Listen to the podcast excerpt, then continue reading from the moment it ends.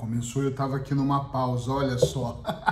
Brincadeiras à parte, sejam todos muito bem-vindos. Hoje eu quero falar sobre faça uma pausa. Teve uma época da minha vida que eu dormia quatro horas por noite.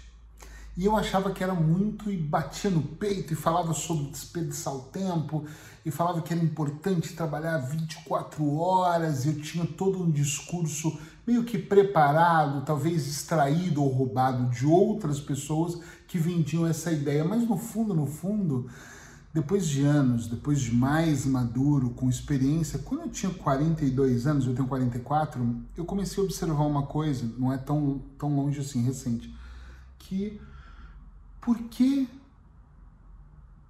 que eu queria ser um trator?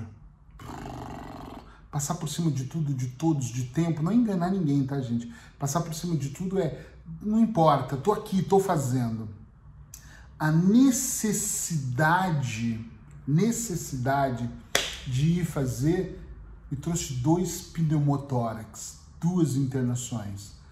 Um primeira oito dias em casa, outra seis meses em casa, fazendo fisioterapia, passando por uma série de coisas nada boa e sentindo uma dor que eu nunca senti na minha vida. Mulheres vão falar, ih, não conhece a dor do parto, mas nem quero. Foi uma dor realmente terrível. O que, que eu aprendi nesse tempo? Que pausas são extremamente necessárias, independente da situação que você está. Olha, os últimos vídeos a gente vem falando de pandemia, crise financeira, de como eu me endividei e vou falar mais. Hoje, mesmo estando com contas para pagar e muito mais altas do que a sua, eu acredito, eu, te, eu tenho pausas. Eric, mas como você consegue? Eu paro tudo, eu moro na frente do mar, em Peniche, eu vou para a praia e vou caminhar. E sua cabeça desliga? Eu preciso que ela desligue. A pergunta não é se ela desliga, ela tem que desligar. Eu preciso de manhã acordar, como eu fiz hoje, meditar de manhã, fechar os meus olhos, colocar o meu deva para mal, ouvir alto aquele som e meditar. E hoje, depois da meditação, eu fiz a minha caminhada. Depois eu sentei e comecei a trabalhar. Escrevi os textos, todos os dias eu escrevo um texto no mês de setembro. Se você ainda não está lá, vai para lá. Comunidade terapêutica, todo dia eu escrevo um artigo. Se você gosta de ler, senão nem vai, porque eu escrevo muito.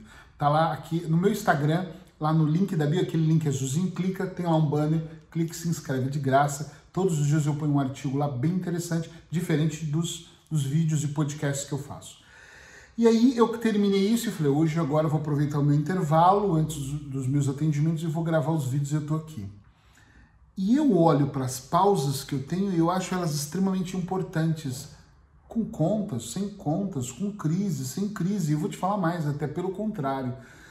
Se você está passando por algum momento que é menos bom na tua vida, você precisa de mais pausas do que quem está muito bem. Estranho? Não porque você precisa acalmar a sua mente. Eu atendo pessoas, então eu preciso fechar os meus olhos, preciso respirar, eu preciso me conectar comigo para desacelerar minha mente. Outro dia, uma amiga me perguntou assim: por que, que tu não medita de, uma, de noite? Eu adoro meditar de noite. Eu disse: olha, eu preciso meditar de manhã, mas sou eu, cada um tem um processo. Eu conheço gente que medita na hora do almoço, tá tudo certo. Não tem erro aqui, não tem o certo e errado, tem método né, de cada um. Eu preciso meditar de manhã porque é o momento que eu mando o comando, e eu gosto de acreditar nisso, para o meu inconsciente. Para que ele possa mandar para o meu corpo para que eu não tenha duas coisas: ansiedade durante o meu dia e que eu não perca o foco, porque sou muito fácil para me distrair. Então eu faço de tudo para não me distrair, porque a distração vai me jogar para procrastinação. É muito importante isso. Então, dar pausas são importantes. Agora, eu preciso de pausas maiores também. Por exemplo, eu preciso de pausas de um dia inteiro.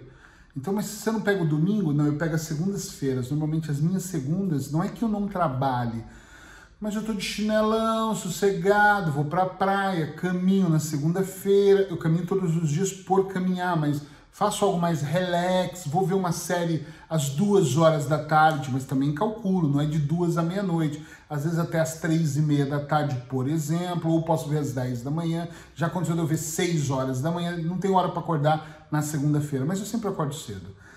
Vou pegar um livro, vou ler, estou sempre com o livro na mão, vou buscar algum conhecimento, aí eu vou preparar minha semana, eu planejo ela na segunda-feira, marco os meus clientes, quem é paciente, cliente sabe, mando mensagem para os meus clientes, preparo os meus programas, mas é muito sem compromisso. Eu não gravo as segundas-feiras, eu não escrevo uh, os meus textos da segunda-feira, eu escrevo antes para a segunda-feira estar livre. É uma coisa minha, eu preciso dessa pausa.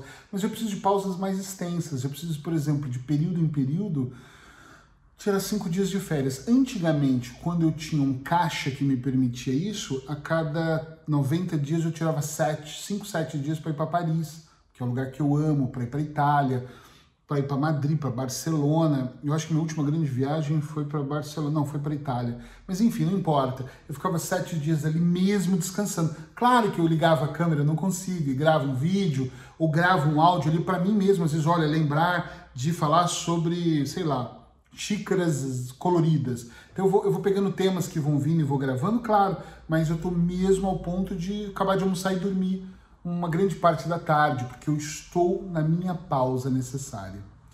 Hoje eu já não faço isso, infelizmente, por causa de tudo que tem acontecido. Financeiramente eu não posso é, investir, que eu nem acho um gasto, em sete dias aí na, em Paris. Mas, mesmo assim, quando eu estou muito cheio, eu tiro dois, três dias em casa mesmo. Ainda mais que eu moro na beira da praia, e vou para a praia, fico em casa, mas eu preciso, às vezes, resetar tudo para pegar firme e recomeçar, até por dois motivos. Primeiro, eu atendo clientes que têm problemas de ordem emocional, eu tenho que estar bem, né?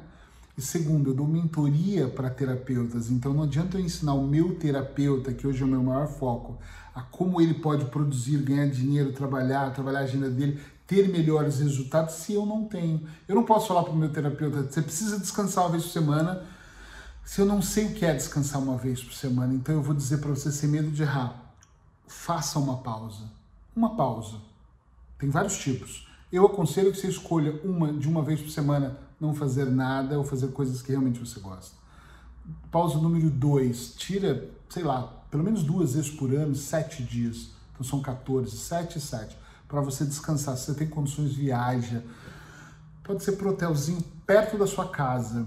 Pode ser para a cidade do lado, mas viaja. Sai do seu ambiente. Vai fazer uma grande diferença para você. E número três, uma vez por ano faz uma grande viagem. Quando eu digo uma grande viagem é dez dias fora, uma semana fora, mas uma viagem que talvez custe mais, financeiramente exija mais, até exija de você fisicamente, mas uma viagem onde você pode se distrair. Distrair não é só ficar ali uh, na praia, não. Você pode fazer nas montanhas. Eu fui para Machu Picchu, caminhei, subi montanha, desci montanha. Isso também é relaxante. É para você espairecer de uma forma diferente, mas faça uma pausa por favor, cuide, cuide-se.